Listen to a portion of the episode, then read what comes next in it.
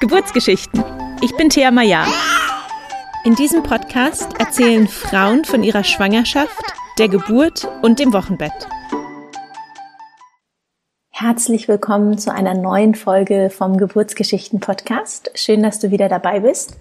Mein heutiger Gast ist Valentina, die, bevor sie mit ihrem Sohn Diego schwanger wurde, zwei Fehlgeburten erlitten hat und die Schwangerschaft und auch die Geburt von Diego waren sehr ereignisreich und turbulent. Valentina und ihr Partner hatten sich mit Hypnobirthing auf eine natürliche, interventionsfreie Geburt vorbereitet. Es kam dann aber alles anders und Diego ist letztendlich per Kaiserschnitt zur Welt gekommen. Unter der Geburt hat sich Valentina selber aus dem Krankenhaus entlassen, weil die Geburt einfach nicht weiterging, sie erschöpft war und sie wusste, dass sie sich in der Umgebung des Krankenhauses nicht wohlfühlt und einfach noch mal ein bisschen zu Hause auftanken muss. Ähm, es ist also eine super spannende Folge, die zeigt, wie wichtig es ist, auf das eigene Gefühl und auf den Mutterinstinkt zu hören. Viel Spaß mit dieser Folge. Bevor wir mit Valentinas Geburtsgeschichte anfangen, wollte ich noch mal kurz sagen, wie sehr ich mich immer über Nachrichten und Feedback zum Podcast freue. Gerade neulich hat mich eine Nachricht erreicht von einer Hörerin, die schrieb, Hallo liebe Thea, ich höre gerade wieder doll deinen Podcast.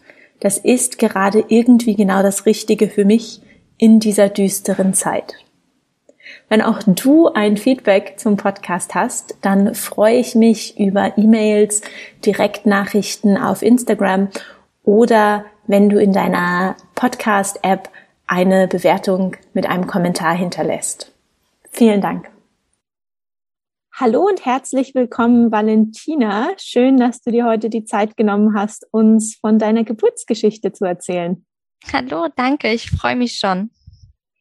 Dann stell dich doch gleich zu Anfang einmal vor. Wer bist du? Was machst du? Wie sieht deine Familienkonstellation aus?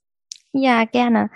Ich bin Valentina, bin 24 und lebe hier mit meinem Mann, unserem Sohn Diego, der ist jetzt gerade sechs Monate alt geworden, unserem Hund und einer, einer kleinen Schildkröte. Wir sind 2020, als die Babyplanung so gestartet hat, habe ich meinen Mann verschleppt nach Biebesheim in die Nähe meiner Eltern, einfach weil ich jetzt, ich habe schon geahnt, wie wichtig das wird, äh, Unterstützung zu bekommen, wenn wenn es dann mal klappt und soweit ist. Und sind hier auch seit knapp zwei Wochen von Wohnung auf ein Haus geswitcht, damit wir ein bisschen mehr Platz für später zum Toben für den Kleinen haben, ein bisschen Garten für uns. Genau.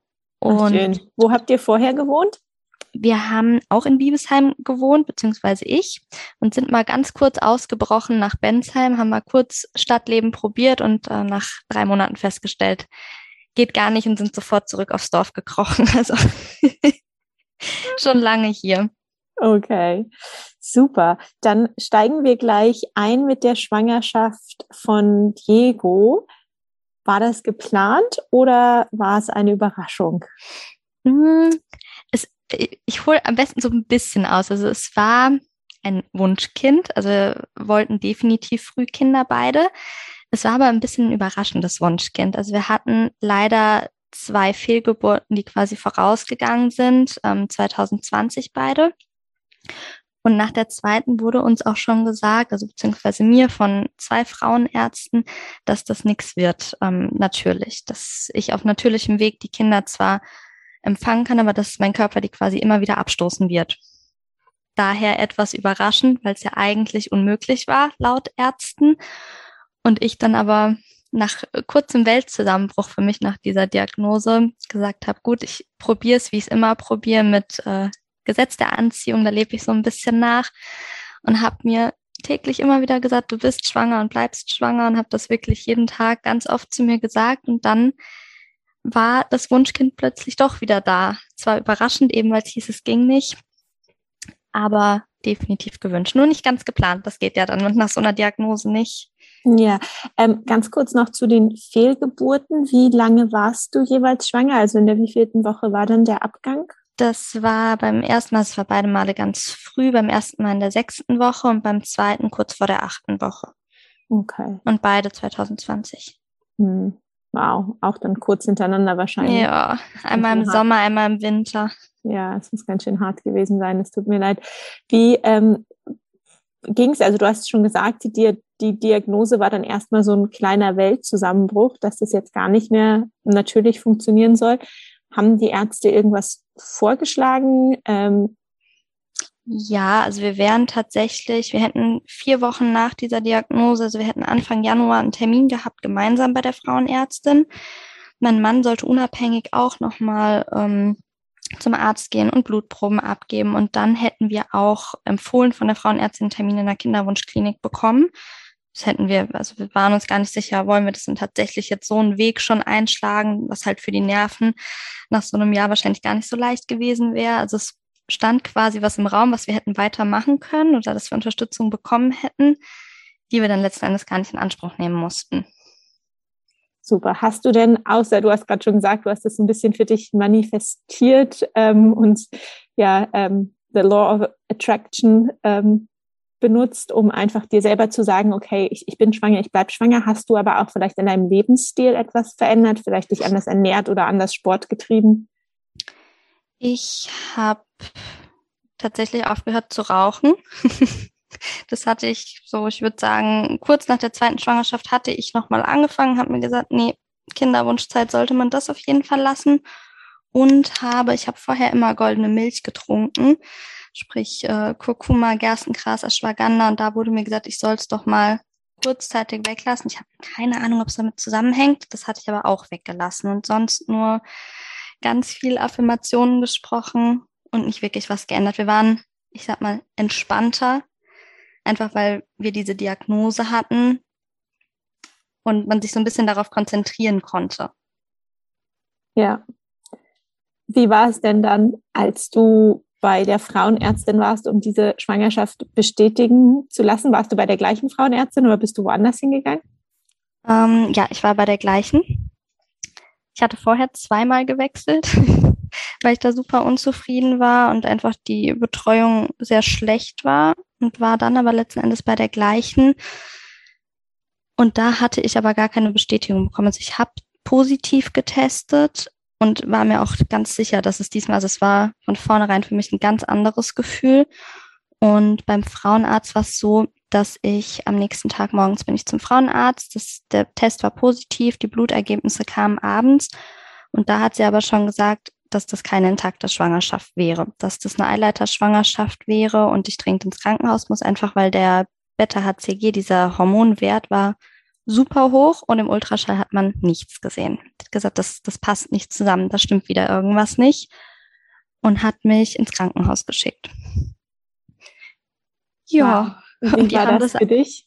äh, schrecklich. Also ich habe, also zum einen habe ich gesagt, ich fahre nicht. Ich hab, ich war alleine im Auto, als sie angerufen hatte, die Frauenärztin abends. Ich habe erstmal bitterlich geweint, bin erstmal eine halbe Stunde im Auto alleine sitzen geblieben, bin dann zu meinen Eltern, weil der Mann leider noch auf der Arbeit war, und habe gesagt, ich, ich fahre nicht und ich bin mir sicher, dass es nicht so ist und hatte zeitgleich aber auch eine Riesenangst. Ähm, man geht da dann gar nicht mehr so nur positiv ran, auch wenn man das versucht.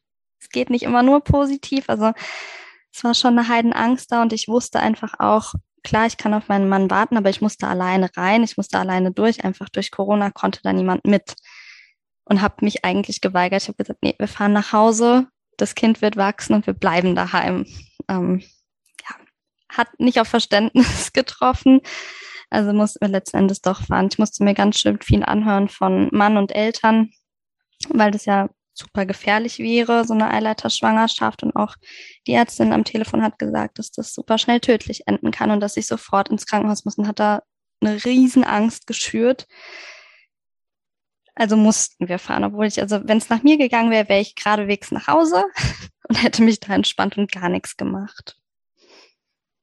Okay, und was haben Sie dann im Krankenhaus gemacht oder festgestellt? Sie wollten direkt eine Not-OP, weil sie auch, dann, also sie haben innerhalb von, es waren knapp sieben Stunden dort, ähm, haben sie zweimal Blut abgenommen und diesen Hormonwert gecheckt und der ist halt super schnell immer weiter gestiegen.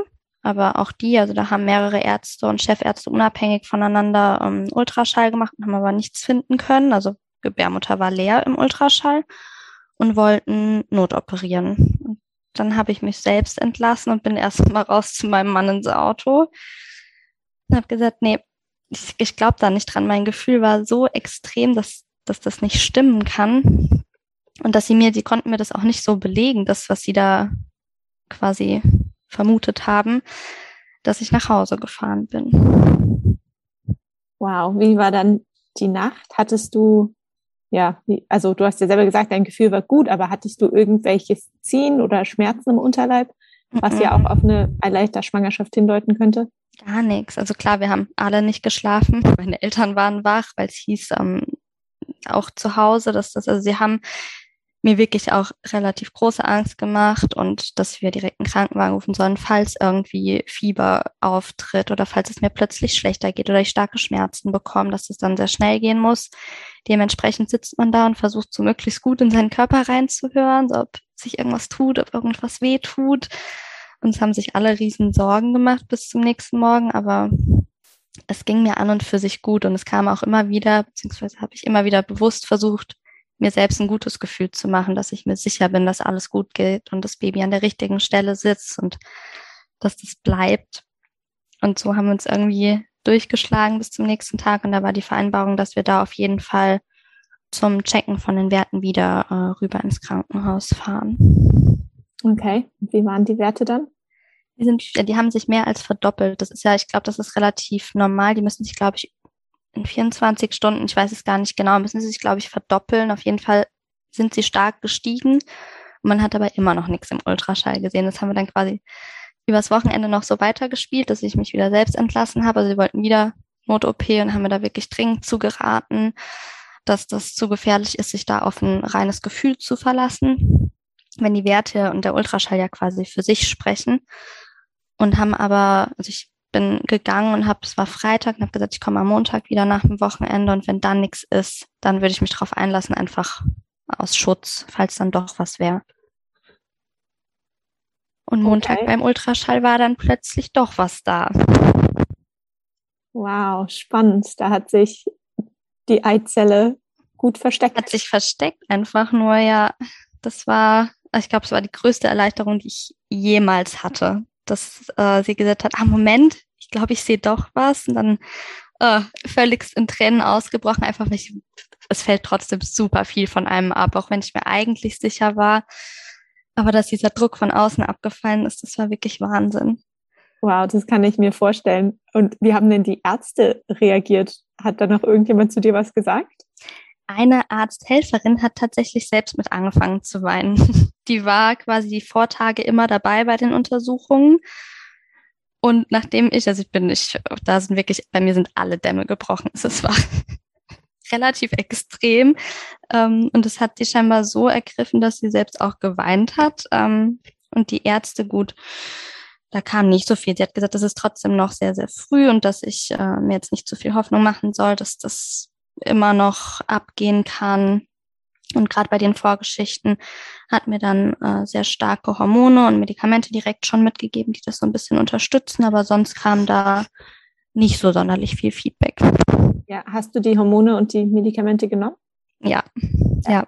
Einfach für meine Sicherheit habe ich tatsächlich, sie hat erklärt, was genau das macht und da habe ich gedacht, gut, wenn wir es diesmal so unterstützen, lasse ich natürlich nichts unprobiert, wenn wir es jetzt, also wenn ich zumindest wieder schwanger bin, dieses schwanger bleiben und habe die genommen. Ich hatte zwar nach knapp zwei Wochen kurz überlegt, sie abzusetzen, weil die mich ganz schön lahmgelegt haben. Also eigentlich habe ich Tag und Nacht nur geschlafen. Ich habe eigentlich gar nichts mehr gemacht.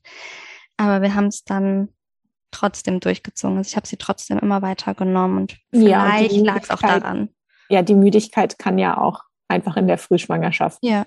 also von, davon bedingt sein. Ja. Okay, wow, ganz schön turbulenter Harter Start, in die Schwangerschaft. Ähm, Gab es dann irgendwann bei dir den Punkt, wo du dich entspannen konntest in dieser Schwangerschaft und dachtest, okay, jetzt ist es wirklich, dieses Kind bleibt? Also ganz, ganz weg war der Gedanke nie. Ich glaube, der wird selbst jetzt bei mir nie wieder weggehen. Also auch jetzt, wo er schon da ist, wird, glaube ich, diese Angst nie weggehen. Einfach wenn man so Verlust hatte, ist das was, was immer ein bisschen mitschwingt. Aber ich bin allgemein eher ein sehr positiver Mensch, deshalb habe ich das, glaube ich, mal relativ gut im Griff gehabt. So ab der zwölften Woche, wo man sagt, diese magische Grenze, ging es etwas besser. Okay, wie ging es dir denn ähm, in, im ersten Trimester auch mit der Medikamenteneinnahme und dann darüber hinaus körperlich?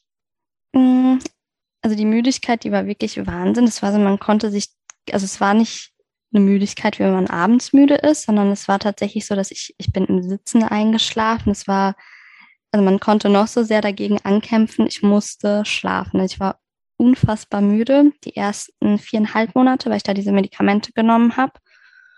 Die Übelkeit war auch heftig und von Anfang an da. Ich denke mal nicht unbedingt durch die Medikamente bedingt, sondern einfach eben normale Schwangerschaftsübelkeit. Da habe ich aber auch was gegen bekommen. Dann ging das stückweise auch besser. Ich habe immer eine Zitrone bei mir gehabt. Das war so meine Rettung, so den ganzen Tag an Zitrone riechen, sobald mir schlecht wurde, hat das immer schnell geholfen. Und habe sonst eigentlich keine Beschwerden gehabt. Ich meine, es reicht auch. Müdigkeit und Übelkeit hatte gereicht am Anfang. Und die Übelkeit ist pünktlich auf den Tag ab der zwölften Woche war die einfach verschwunden. Ach, wunderbar. Super. Wie ähm, hast du dich denn mit deinem Partner auch auf das Thema Geburt vorbereitet? Also du warst ja dann schon in ärztlicher Behandlung. Hast du dir dazu noch eine Hebamme gesucht? Ähm, oder ja, wie seid ihr das Thema Geburt angegangen? Mm, also ich habe tatsächlich schon ein knappes halbes Jahr, bevor ich schwanger geworden bin, habe ich mit Hypnobirthing angefangen, einfach weil mich das, ich habe mich allgemein viel schon immer eingelesen in Schwangerschaft, Geburt und so die Zeit nach Geburt und habe das irgendwie als was empfunden, was total gut zu mir passen würde und fand den Ansatz sehr spannend und habe da seitdem jeden Tag einfach abends eine halbe Stunde die Übungen gemacht. Und mein Partner fand das anfangs ein bisschen lächerlich, so ah, schmerzfreie Geburt und irgendwas wegatmen und irgendwas ähm, sich bildlich vorstellen, fand er erstmal sehr befremdlich. Und ich habe ihn aber dazu bewegen können, als ich dann schwanger war, dass er tatsächlich auch immer mal mitgemacht hat. Heißt, wir haben die Übungen dann abends zusammen gemacht. Er hat äh, das passende Buch dazu auch gelesen, so dass wir uns relativ sicher gefühlt haben. Dann hatte ich irgendwann doch den Wunsch nach einer Hebamme habe allerdings keine mehr bekommen. Also es war, glaube ich, Woche neun oder zehn von der Schwangerschaft. Da hatte ich es ähm, versucht, aber dadurch, dass wir auch auf dem Dorf sind, war das unmöglich, eine zu bekommen. Also es war ähm, leider nicht möglich. Ich hatte dann eine für die Wochenbettzeit, die sporadisch äh, einmal die Woche kam. Wäre bei Bedarf noch gekommen, aber hatte sonst leider keine und haben uns dazu entschlossen, dass wir zwar in ein Hebammen geführtes Konzept wollen, also in einen Kreissaal, der einfach nur von Hebammen geführt ist, um so die Möglichkeit zu haben, zumindest bei der Geburt eine dabei zu haben, aber dass wir die Schwangerschaft um, ähm, zu zweit mit äh, Übungen und viel einlesen, dass wir das zu zweit auch gut hinbekommen. Schön, aber es ist ähm, natürlich erschreckend, dass man ja. in der zehnten Woche schon zu spät ist für eine Hebamme dass der ja, das war Wahnsinn. so groß ist. Ja, echt schade. Aber toll, dass ihr euch da als Paar einfach ähm, informiert habt und Dinge zu zweit auch äh, gemacht habt. Habt ihr denn einen Geburtsvorbereitungskurs besucht? War das überhaupt möglich mit Corona? Ja, wir hatten einen Online-Kurs in einer sehr, sehr abgespeckten Variante. Also ich hatte drei Tage online immer eine Stunde abends und der, die Partner, also mein Mann durfte mit an einem Samstag dann für, ich glaube, es waren knapp vier Stunden ja, den haben wir gemacht. Nur dadurch, dass wir uns viel eingelesen haben und ich auch schon lange vor der Schwangerschaft mich eingelesen habe, hätten wir uns den definitiv sparen können. Also es war viel Theorie, die, wenn man wirklich ähm, noch komplett als unbeschriebenes weißes Blatt reingeht, sehr hilfreich sein kann. Aber wir hatten dort, dadurch, dass es online war, keinerlei Übungen oder ähnliches gemacht. Also es war eher so die Theorie. Wie entsteht eine Schwangerschaft? Wie bleibt die? Wie, wie kann so eine Geburt ablaufen? So sehr abgespeckt. Okay. Ähm, wie ging es dir denn dann im dritten Trimester und auch ähm, so, ja, einfach in den letzten Wochen vor der Geburt? Schwierig. das zweite Trimester war super und im dritten war es dann so, dass wieder ziemlich viel Beschwerden dazu kamen. Also ich habe relativ viel Gewicht zugenommen. Ich war im dritten Trimester schon bei knapp über 20 Kilo, die ich drauf hatte und die haben sich dann irgendwann schon bemerkbar gemacht. Also es wurde alles viel anstrengender und ich habe recht früh angefangen, Übungswehen zu bekommen und die wurden immer stärker, immer stärker und so knapp sechs Wochen vor Termin waren die abends so heftig, dass ich die wirklich mit diesen Übungen schon veratmen musste und die mich regelmäßig in die Knie gezwungen haben. Abends und nachts für immer mal zwei Stunden und dann waren sie wieder verpufft. Wir dachten schon jedes Mal, jetzt muss es aber wirklich losgehen. Oh Gott, das ist viel zu früh.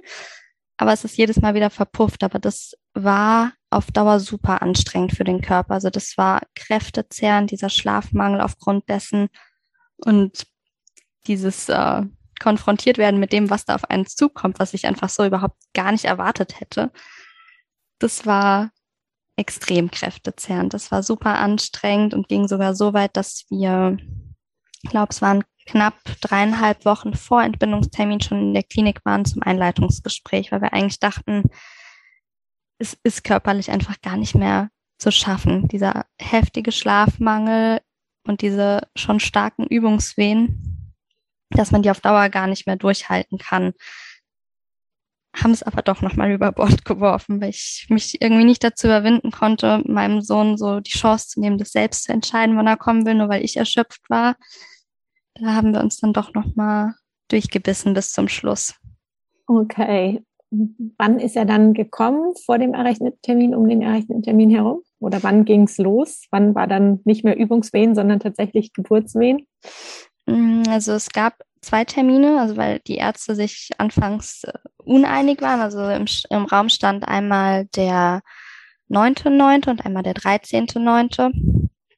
Und gestartet hat die Geburt am, ähm, jetzt bin ich mir nicht sicher, ob 14. oder 15. Ich glaube, es war der 14. Abend. Ähm, da habe ich gemerkt, okay, die Wehen wollen irgendwie nicht weggehen. Sie werden eher regelmäßiger, hatten aber noch sehr große Abstände. Also sind wir noch zu Hause geblieben, haben uns Musik angemacht. Ich bin immer mal wieder auf so einen Petsy-Ball gegangen. Also das war alles noch, ich sag mal, auszuhalten. Das kannte ich von den Wochen vorher einfach schon.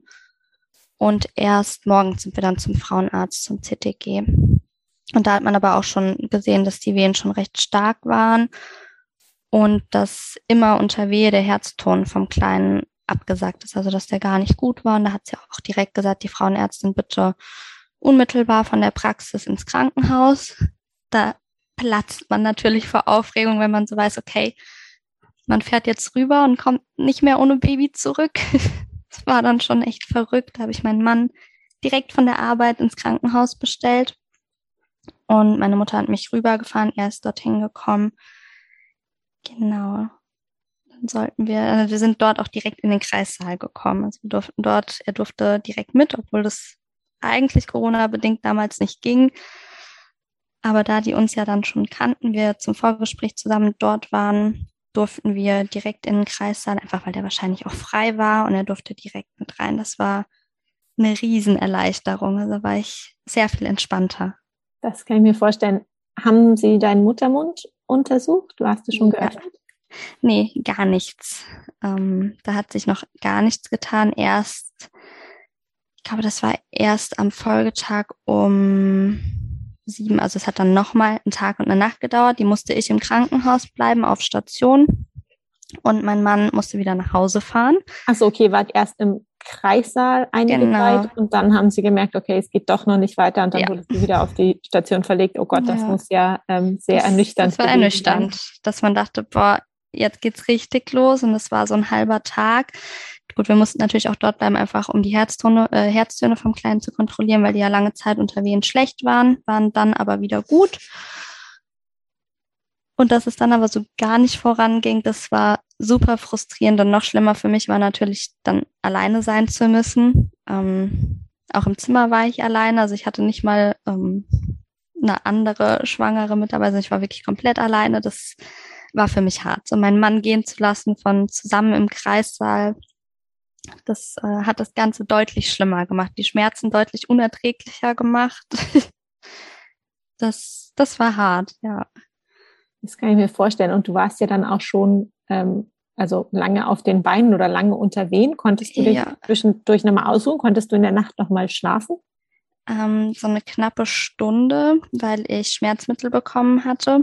Und dann lag es gar nicht an mir. Dann habe ich äh, eine Bettnachbarin bekommen, die gerade frisch aus dem Kreissaal kam mit einem sehr unglücklichen Baby. Also das Baby war leider ähm, noch sehr unglücklich, so wie sie es mir erzählt hat, und hat äh, geschrien die gesamte Nacht. Also war ich wach. Ja, da gingen die Schmerzen, dank der Schmerzmittel gingen, die waren auszuhalten. Ich habe mir immer wieder Meditationen mit Kopfhörern drauf gemacht, aber das Baby hat leider die ganze Nacht durchgeschrien und dann, wenn man das nicht gewohnt ist, ist da nichts mehr mit Schlafen. Ja, das ist ähm, leider, dass das wissen vielleicht auch viele Frauen nicht, die es noch nicht erlebt haben, dass man im Krankenhaus als Schwangere unter der Geburt, also wenn man noch nicht im Kreißsaal ist, dann immer schon auf die Wöchnerinnenstation kommt. Das heißt, dann mit Frauen in einem Zimmer liegen kann, die gerade ein Kind bekommen haben. Ja. Was, ähm, ja, wie du gerade. Ich fand es auch total hast. irritierend. Ich fand es ja. super irritierend, als sie reingerollt wurde und erst kurz später gemerkt habe, hups, da liegt schon ein Baby auf ihr drauf, war ich erstmal völlig irritiert. Ja, das kann ich mir vorstellen. Und andererseits weiß ich nicht, vielleicht macht es manche Frauen auch glücklich, in, in ja. der Gegenwart eines Neugeborenen zu sein. Aber ja, total. Sie hat mir auch berichtet von der Geburt und das hat mich irgendwie auch nochmal bestärkt, weil es bei ihr eigentlich, also es war anstrengend, aber sie hatte echt eine sehr, sehr schöne Geburt und es hat mich irgendwie total beruhigt, sie zu sehen, wie gut es ihr einfach ging. Also sie kam unmittelbar aus dem Kreissaal und es ging ihr super. Sie ist nach ein, zwei Stunden aufgestanden, mit der Kleinen rumgelaufen. Dann das erste Mal ein so frisches Baby zu sehen, das habe ich tatsächlich auch noch nie. Ähm, war total, es war totaler Wahnsinn. Zum einen dieses, wie wahnsinnig klein die sind und dann doch was eine Lautstärke erzeugen können. Also es war ermutigend aber war dann natürlich trotzdem auch anstrengend. Ja. Wann durftest du denn dann zurück in den Kreissaal und wann durfte dein Mann wieder zu dir? Also ich musste tatsächlich alle zwei Stunden auch nachts in den Kreissaal zum CTG. Alle zwei Stunden für eine Viertelstunde dran. Mm, und er durfte morgens, ich glaube, es war halb sieben, da durfte er wieder dazukommen. Da haben wir auch wieder so ein, es war so ein Mini-Kreislauf, so eine sehr abgespeckte Variante. Da gab es tatsächlich nur ein Bett und einen Stuhl, so ein kleines Waschbecken und das war's. Aber der war quasi immer frei und da durften wir wieder rein. Hat dein Mann denn geschlafen in der Nacht? Nee. Er war äh, immer mal wieder bei mir am Telefon, immer nach dem CTG und hat eigentlich auch nicht geschlafen hat Wache gehalten. Äh, kurz hatte ich überlegt zu sagen, bleib bitte auf dem Parkplatz im Krankenhaus und halt da irgendwie Wache. Aber also es ist auch eine ganz schöne Strecke. Es sind fast 40 Minuten, dass ich dann äh, gesagt habe, bitte, bitte bleib wach. Und er zum Glück auch äh, aufgeregt genug war, um wach zu bleiben, dass falls es losgeht, weiß man ja nie, wie schnell, dass er dann rechtzeitig wieder da war. Ja. Gut, wie ging es denn dann für euch weiter im Kreissaal morgens? Mm, also der Muttermund war dann inzwischen bei knapp, ich glaube, es waren zwei Zentimeter, also nichts.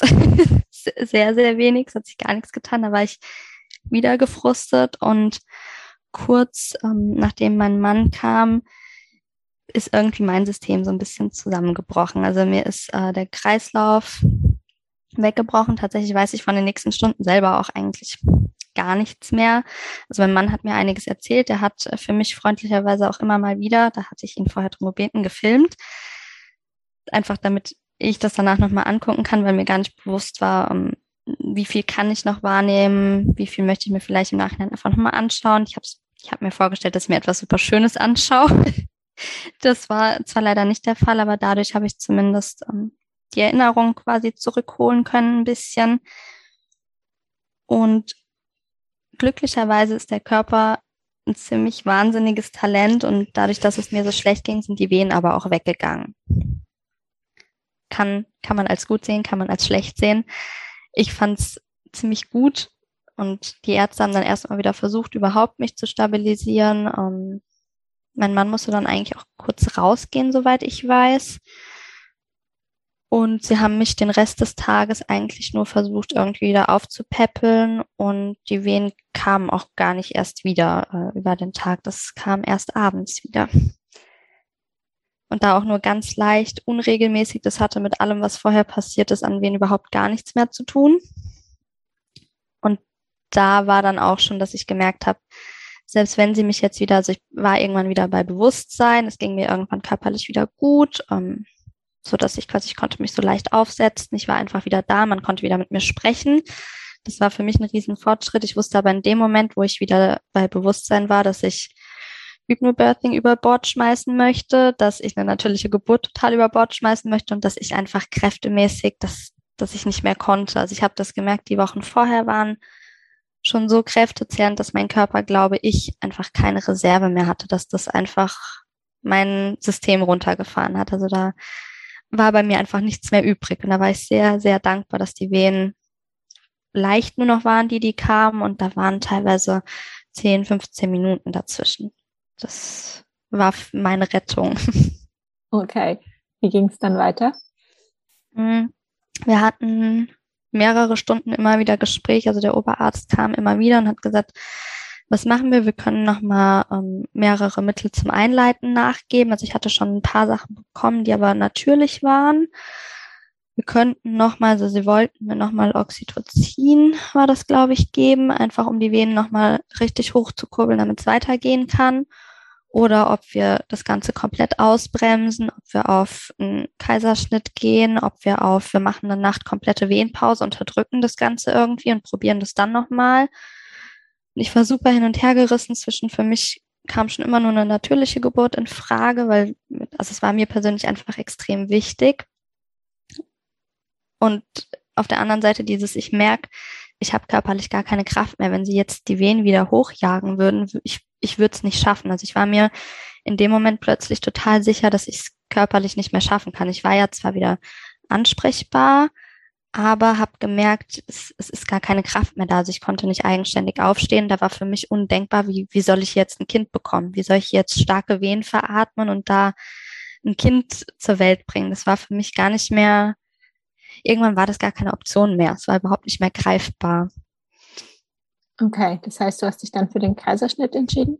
Ja, wir haben uns nach einigen Stunden, haben wir uns dann abends dafür entschieden, dass es ein Kaiserschnitt werden sollte. Dann waren leider die OP ist total überfüllt und die Kreissäle dann auch voll, so dass sie mich wieder auf Station nehmen wollten und den Kaiserschnitt erst am nächsten Morgen machen wollten. Und dann war ich so weit, dass ich gesagt habe, ähm, ich will nach Hause. Ich war dann wirklich, also ich wurde irgendwann super stur und total verzweifelt und ich habe mich ganz plötzlich unwohl gefühlt und fand dieses, also man hatte das Gefühl, da gab es so einen Knackpunkt, als man, also ich hatte dann das Gefühl, abgestempelt zu werden. Dieses, okay, ich habe mich jetzt, also dass ich entschieden habe, dass nicht die Ärzte gesagt haben, jetzt Notkaiserschnitt.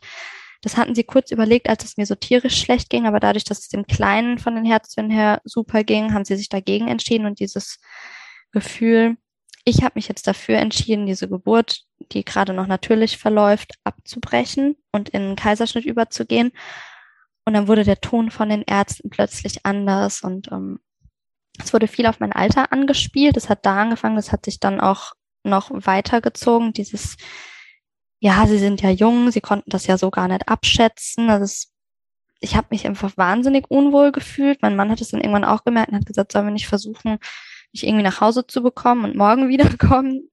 Und das war dann so, so total absurd in meinem Kopf von, ich krieg jetzt gerade hier ein Kind im Kreißsaal zu, ich gehe ohne Kind wieder nach Hause. Es war totaler Wahnsinn für den Kopf. Wir haben uns dann aber tatsächlich dafür entschieden, uns natürlich gegen ausdrücklich ärztlichen Rat ähm, nach Hause zu gehen und sollten morgens um sieben für den Kaiserschnitt wieder da sein. Es sei denn, es würde meinem Körper vorher wieder schlecht gehen. Also hat mein Mann mich mit äh, viel Unterstützung ins Auto verfrachtet und zu Hause ins Bett gelegt. Ja, und da habe ich verharrt bis zum nächsten Morgen.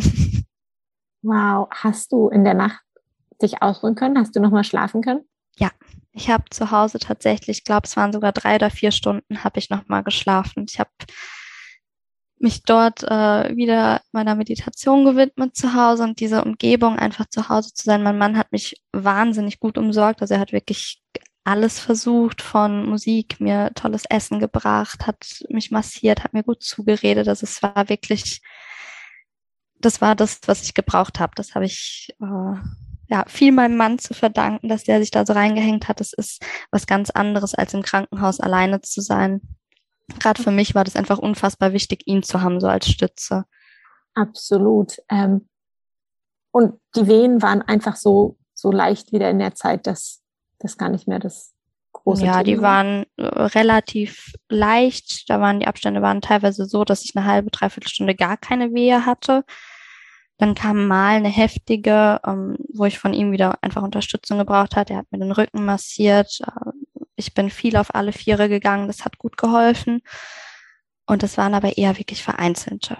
Ansonsten wurde es nicht, also wir hatten noch kurz die Hoffnung, dass es nachts von alleine wieder regelmäßiger wird. Da wäre ich wiederum offener für gewesen als eine chemische Einleitung. Dann hätte ich es vielleicht nochmal probiert, wenn mein Körper mir signalisiert hätte, hier hast du nochmal wen, probier es nochmal, du hast die Kraft noch, aber es kam von alleine auch einfach nichts mehr. Da wusste ich, okay, die Entscheidung war gut und ich hatte auch die ganze Zeit, weil es hieß, es wäre einfach besser im Krankenhaus zu bleiben, weil man die CTG-Überwachung vom Kind hat. Und ich war mir aber sicher, dass ich so bei meinem Kind war und mein Gefühl einfach gestimmt hat, dass es ihm gut ging. Also das Gefühl hatte ich konstant, seitdem wir dort gegangen sind, sonst hätte ich das natürlich abgebrochen und wäre wieder rübergefahren. Also ich hatte immer das Gefühl, dass es ihm gut ging und dass mein Körper wusste, hier ist äh, Endstation gewesen. Also hier, hier war einfach nichts mehr mit äh, natürlicher Geburt. Ja, du, ich muss sagen, ähm, ich habe größten Respekt vor dir, dass du trotz dieser Umgebung im Krankenhaus, die ja, wie du auch gesagt hast, ähm, auch sehr angsteinflößend sein kann, dass du da so bei dir und bei deinem Kind geblieben bist und auf dein Gefühl gehört hast. Ja, total zum Glück. Klingt echt super. Das heißt, ihr seid dann am nächsten Morgen wieder ins Krankenhaus gefahren mit Ziel Kaiserschnitt. Ja, wir wussten, der Termin steht die haben mich auch eigentlich direkt, also wir durften beide auf Station, er durfte tatsächlich mit, das durfte er vorher nicht. Dann haben sie mich eigentlich schon langsam vorbereitet. Ich habe äh, das äh, üblich so vor dem Kaiserschnitt ein Antibiotikum schon mal angehängt bekommen, Zugang gelegt bekommen und wurde dann fälschlicherweise einfach mal in den OP geschoben. Also ich sollte mich umziehen, war dann schon komplett bereit, hatte schon um, um, so ein Mittel bekommen und dann haben sie mich mit Mann in den OP geschoben und in der Schleuse dann festgestellt, ach hups, da liegt ja noch wer anders drin. Aufregung ist total in die Höhe geschossen, um dann zu merken, ah nee, doch nicht. und dann ging es äh, vom OP wieder zurück auf Station. Und es hatte insgesamt fast äh, fünf Stunden gedauert. Also der Kaiserschnitt war erst mittags. Okay, so wie das ja oft im Krankenhausalltag ist. Ja, ja. Aber schön, dass dein Mann dabei sein konnte. Ich habe gerade schon gedacht, die haben sich wahrscheinlich beraten, übernachten gedacht, oh, den Mann müssen wir da lassen, sonst ja. wir uns wieder ab.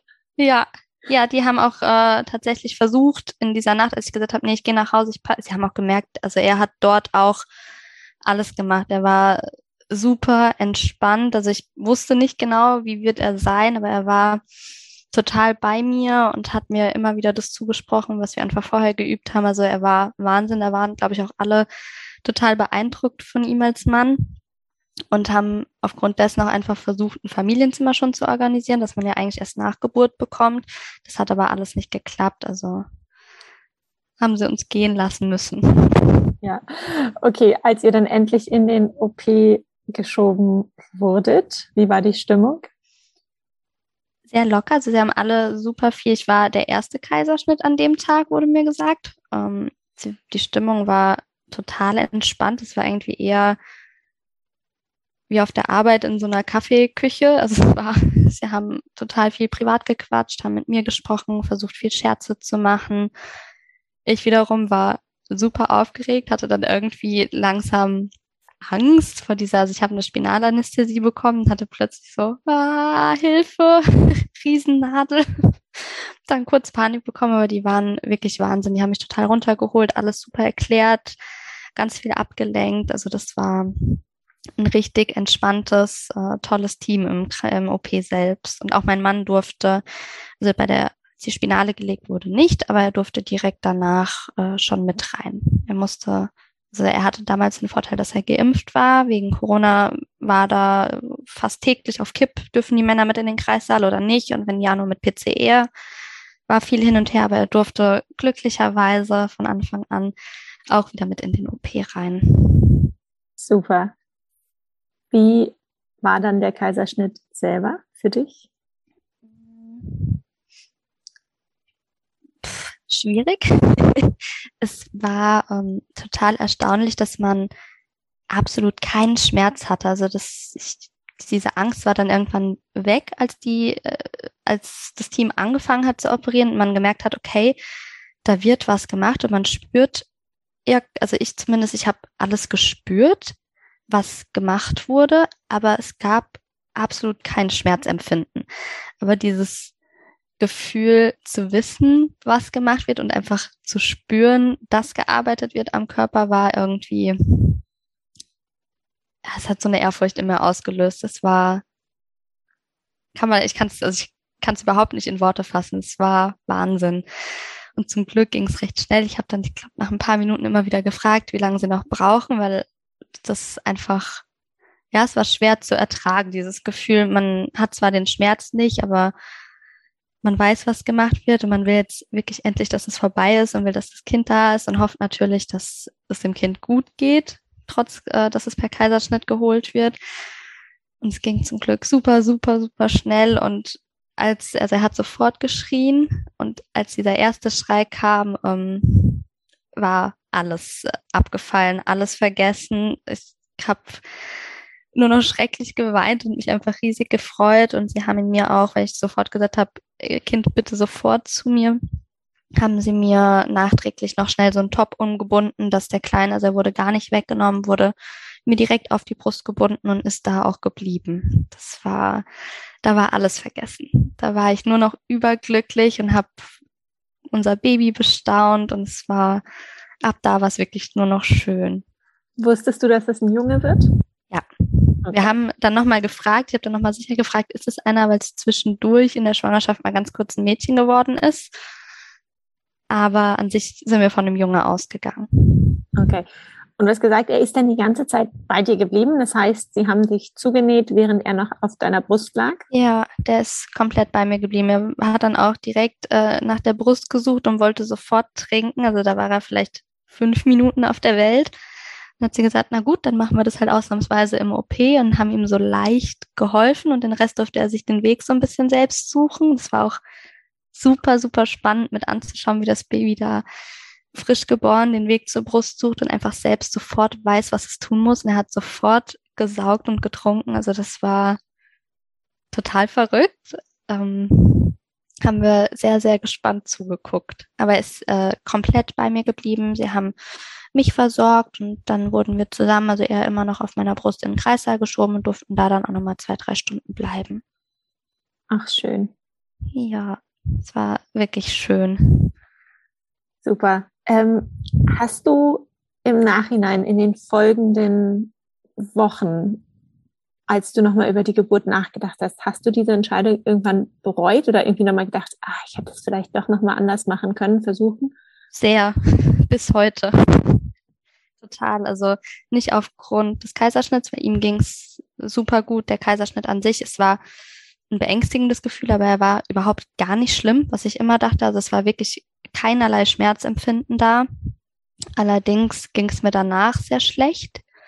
Also wir waren auch knapp über eine Woche im Krankenhaus. Wir hatten zum Glück ein Familienzimmer, aber ich hatte danach unerwartet sehr starke Schmerzen, ähm, hatte eine Entzündung in der Gebärmutter, hat sich dann rausgestellt stückweise. Also es war, die Zeit danach war viel heftiger als all das, was davor passiert ist. Und dann habe ich angefangen zu bereuen, dass ich gesagt habe, nach einer natürlichen Geburt bin ich mir sicher, wäre mir das nicht passiert und habe ja angefangen, das alles zu hinterfragen und lerne jetzt erst stückweise ähm, das zu akzeptieren, dass ich diese Entscheidung getroffen habe, dass die Zeit danach einfach hart war, aber dass es sich gelohnt hat. Also ich würde es auf jeden Fall nicht nochmal so machen, aber lerne jetzt zu akzeptieren, dass ich die Entscheidung, also dass wir, ich habe sie nicht alleine getroffen, wir haben sie zusammen getroffen, das hätte ich sonst gar nicht gekonnt.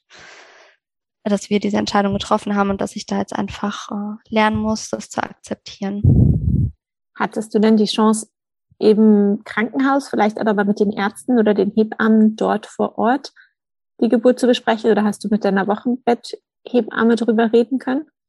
Ja, mit der Hebamme tatsächlich recht viel. Mit dem Krankenhaus ähm, weiß ich nicht, wie viel genau ich dazu sagen darf, kann. Ähm, waren wir dabei, beziehungsweise hatten das äh, sehr gründlich durchdacht und mit Anwälten besprochen, das Krankenhaus zu verklagen, weil die Zeit danach wirklich schlimm war, sie viel verheimlicht haben. Ähm, es gab relativ starke Komplikationen bei der OP, was ich nicht wusste. Das wurde uns nicht gesagt. Eigentlich ist es ja üblich, dass man das danach gesagt bekommt. Und das kam erst raus, ähm, als ich den OP und den Geburtsbericht angefordert habe und die Patientenakte. Da stand das eben alles dokumentiert drin, weil ich bis heute, also die Naht ist leider immer noch nicht verheilt. Also ich habe zwei Stellen, die mir immer wieder aufplatzen wir haben gemerkt, die Naht sieht schrecklich aus, sie hält nicht, sie ist viel zu groß. Also ich habe mich mit super vielen Mamas ausgetauscht, super viel belesen. Die Hebamme hat eine riesen Erfahrung, sie ist schon älter und die hat, die macht das Ganze schon seit 40 Jahren, hat gesagt, das hat sie noch nie gesehen. Die ist doppelt so groß gewesen wie bei den Kaiserschnitten, die sie kennt. Sie hat gesagt, selbst früher, wo viel größer geschnitten wurde, das ist ja heute gar nicht mehr der Fall, war das viel kleiner und da war uns klar, okay, irgendwas läuft hier schief. Ich hatte mich vorher im Kaiserschnitt zu wenig beschäftigt, musste mich da jetzt irgendwie einfinden und da haben wir gewusst, okay, wir müssen hinterfragen, wir müssen ans Krankenhaus gehen, müssen da nachhaken, was passiert ist, warum was passiert ist. Ja, so hat dieses, so wurde dieses Bereuen immer schlimmer. und somit auch die Entscheidung, dass ich das so definitiv nicht mehr machen würde. Ja, oh wow, das, das tut mir erstmal leid zu hören, dass du da mit der Narbe auch bis heute noch Probleme hast. Weißt du, wie lang die Narbe ist in Zentimetern? Einfach mal so zum Vergleich. Ich glaube, sie hatte 26 Zentimeter. Oh wow. Bis zuletzt. Ja, das ist, das ist ähm, sehr groß. Das ist relativ groß, ja. Ja, also ich hatte, ich hatte ja selber einen Notfall-Kaiserschnitt und da sind die Narben oft größer als bei einem vielleicht mal geplanten oder nicht Notfall-Kaiserschnitt, weil es bei einem zum Notfall-Kaiserschnitt einfach unter Vollnarkose schneller gehen muss und meine ist 19 Zentimeter lang, mhm. was auch schlank ist. So, ich glaube, im Schnitt sind die so 10 bis maximal 12. Genau, sie hatte auch gesagt, inzwischen so irgendwas zwischen 9 und 15, ähm, wenn es abgeheilt ist, hatte die Hebamme auch gesagt, ist eigentlich eher üblich. Ja. Ja, das sieht auch heute noch ganz fies aus und steht auch immer noch eine ähm, Nahtrevision im Raum, sprich, dass das Ganze nochmal aufgemacht werden muss und nochmal neu gemacht werden muss, weil es so leider nicht hält und nicht wirklich belastbar ist. Hm, da warte ich gerade. Also geht es dann nur um die äußere Naht oder auch die innere Naht an der Gebärmutter? Weil es sind ja immer zwei. Die eine, die ja. man draußen sieht und die andere innen an nee, der ist nur die äußere. Also die innere ist zwar ähm, nicht gut gemacht, aber sie hält. Sie ist ziemlich stark jetzt schon so. Also sie ist hart und wulstig auch innen. Aber das, was neu gemacht werden müsste, wäre das Äußere, weil es einfach, ja, weil es nicht, es bleibt nicht zu. Ja. Oh wow. Ähm, da hoffe ich sehr für dich, dass ähm, ja, dass wenn es nochmal gemacht werden muss, dass es dann wirklich gut gemacht wird, dass ja. du da nicht äh, noch länger drunter leiden musst. Ich weiß das ja auch selber aus eigener Erfahrung einfach selber, ähm, wie fies solche Narben auch wehtun können. Oh, ja, das äh, war mir alles nicht bewusst. Da habe ich im Nachhinein sehr bereut, dass ich mich so viel belesen habe und so viel informiert habe und diesen Kaiserschnitt für mich einfach immer ausgeblendet habe. Das war für mich nie eine Option. Das war nie in meinem Kopf. Ich habe das total aus meiner Welt rausgehalten. Ich glaube, wenn man nicht weiß, was auf einen zukommt, dann ist es nochmal viel unangenehmer, als wenn man vielleicht einfach ein bisschen Wissen sich rangeschafft hätte. Ich glaube, dann wäre es alles etwas besser gewesen, wenn man die Sachen einfach schneller verstanden hätte. Ja, absolut. Das ist vielleicht auch einfach ein, ein guter Tipp an alle werdenden Mütter, dass auch wenn man sich eine natürliche vaginale Geburt wünscht, dass man sich das Thema Kaiserschnitt und auch ähm, die ähm, Erholung vom Kaiserschnitt im Vorhinein vielleicht einfach schon mal kurz anschaut, weil Definitiv. wenn man sich die Zahlen einfach anschaut, äh, in Deutschland wird jedes dritte bis vierte Kind per Kaiserschnitt zur Welt gebracht. Ähm, das heißt, so unwahrscheinlich ist es gar nicht, dass es ja. selber auch trifft. Ja, definitiv ist es äh, total wichtig, sich zumindest mal grob ein Bild darüber zu verschaffen. Und also trotz, dass ich auf jeden Fall sagen will, einfach als äh, eben für alle werdenden Mamas, es kann, also meine Geburt persönlich fand ich als total Katastrophe. Also ich habe das Gefühl, viel schlimmer hätte es mich nicht treffen können. Ich empfand es als super schlimm, auch die Zeit danach und weiß aber trotzdem, dass mein Körper an sich dafür gemacht ist, ein Kind bekommen zu können, auch auf natürliche Art und Weise bekommen zu können. Ich bin mir jetzt schon ganz, ganz sicher, dass es beim nächsten Kind nicht so laufen wird und bin trotzdem so, dass ich blind in meinen Körper vertraue, dass er das das nächste Mal von alleine schaffen kann. Also es ist ja. nicht so, also da ist jede Geburt einfach so wahnsinnig individuell, dass ich glaube, selbst bei der gleichen Frau besteht bei mir genauso wie vor der ersten Geburt die Chance, dass es wieder eine super gute, super schöne Erfahrung geben kann bei der nächsten. Ja, wow, das ist auch ein wunderschönes Schlusswort, liebe Valentina. Vielen Dank, dass du uns so ausführlich von deiner Geburt erzählt hast und ich wünsche dir und deiner Familie alles Liebe weiterhin. Lieben Dank dir. Wenn dir die heutige Geburtsgeschichte von Valentina gefallen hat, dann würde ich mich freuen, wenn du sie mit Menschen in deinem Umfeld teilst. Und ich freue mich auch immer, wenn du den Podcast abonnierst bei deinem Podcast-Anbieter. Vielen Dank und bis nächste Woche.